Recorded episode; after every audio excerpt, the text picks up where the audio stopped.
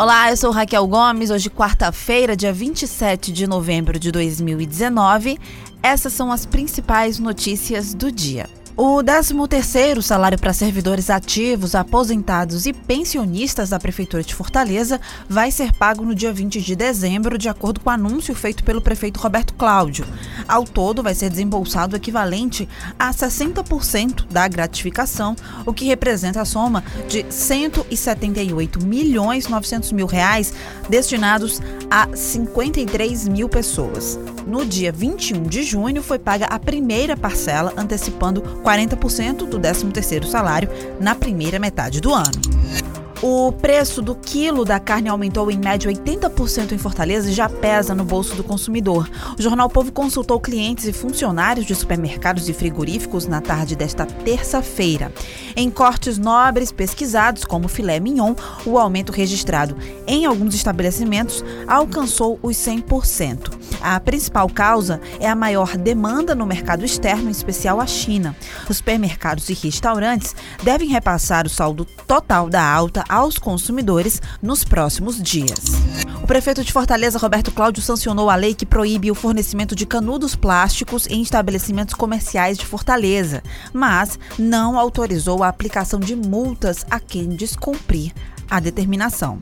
De autoria do vereador Iraguaçu Filho, do PDT, a lei vale para restaurantes, bares, lanchonetes, quiosques, padarias, barracas de praia e qualquer outro estabelecimento que ainda utilize o produto.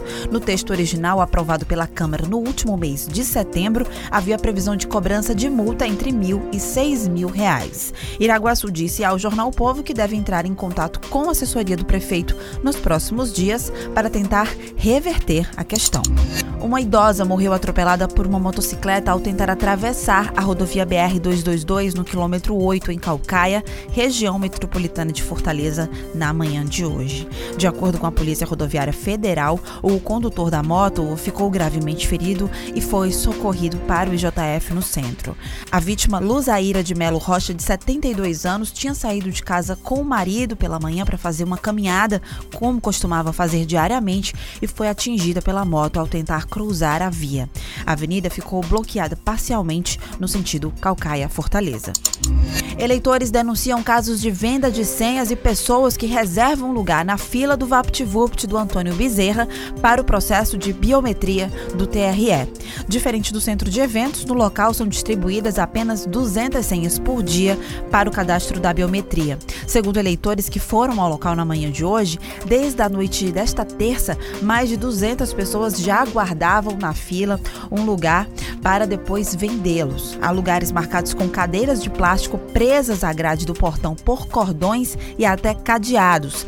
Há também manequins de roupa, pedaços de ventilador e até almofadas. Segundo matéria do portal G1 Ceará, as vagas são vendidas por 20, 50 e até 100 reais. Hoje, as senhas começaram a ser distribuídas por volta das 6 horas da manhã. Essas e outras notícias você acompanha no povo.com.br.